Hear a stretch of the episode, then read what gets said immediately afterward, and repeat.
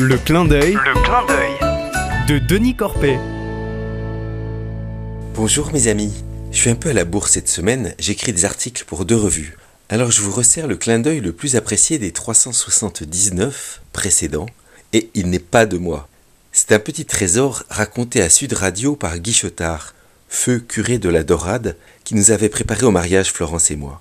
Je résiste pas au bonheur de vous raconter sa parabole des tomates et des piquets. L'autre jour, nous dit-il, je vérifiais la tâche des tomates à leur piquet.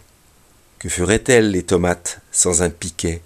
Affalées, buissonnantes, elles traîneraient au sol au lieu de monter vers le ciel pour porter plus haut leur bouquet de fleurs. Mais que seraient les piquets sans tomates? Des tiges de bambou alignées comme des piquets, secs et improductifs, quasiment ridicules.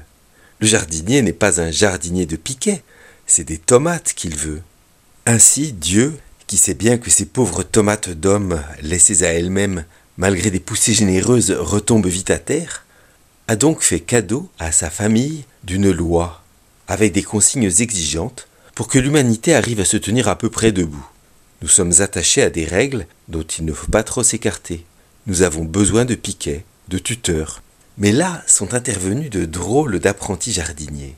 Ils ont pratiquement oublié les tomates et ils se sont mis à astiquer les piquets. Et devenant raides comme eux, férocement occupés à les aligner impeccablement, ils ont plus ou moins saccagé les tomates.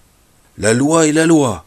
Cet adage, un peu trop répété dans la société civile, a toujours envahi les terres religieuses. Il a fallu que le grand jardinier envoie son fils pour faire comprendre que l'important, c'était les tomates. Vous mettez sur le dos des tomates des tas de ficelles et vous les étranglez. Et il a eu maille à partir avec les jardiniers de Piquet. Cette bataille n'est pas finie. Il nous sort de temps en temps une série de jardiniers de Piquet jusque dans l'église.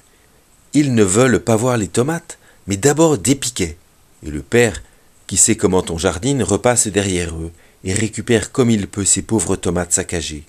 Et elles font parfois des fruits étonnants. Je pense à Marie-Madeleine ou à la Samaritaine. Nous, qui ne sommes pas des tomates de premier choix, nous sommes bien heureux que le Père fasse ce travail de sauvetage. Merci pour les piquets, nous nous en servons. Mais, pour la liberté des enfants de Dieu et les fruits de sa grâce, merci au Fils du jardinier. À bientôt, mes amis.